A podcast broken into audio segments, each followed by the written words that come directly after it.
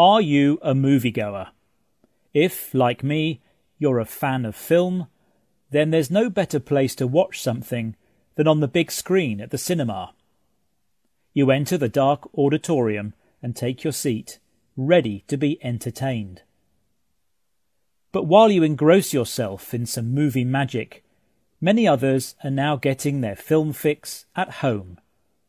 Over the last few years, cinemas have seen a resurgence. Customers have been enticed by comfortable seats and lots of choice of things to watch.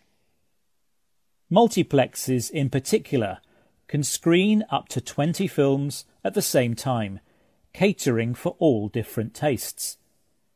In addition, 3D and even 4D movies can give the audience an extra immersive experience.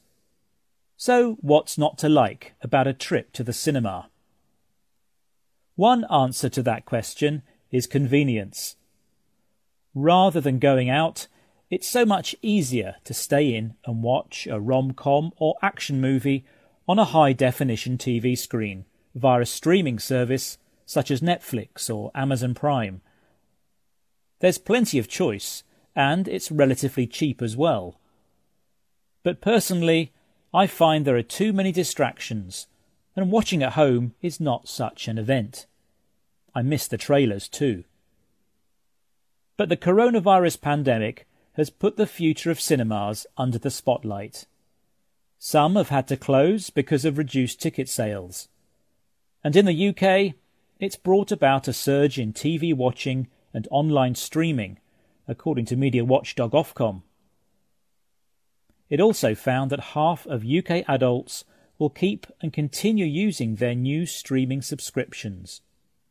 This isn't great news for cinemas. They rely on the release of a big blockbuster to bring the crowds back. But the launch of new films, such as James Bond No Time to Die, are being delayed. And Disney has released its $200 million blockbuster Mulan online instead of in movie theatres.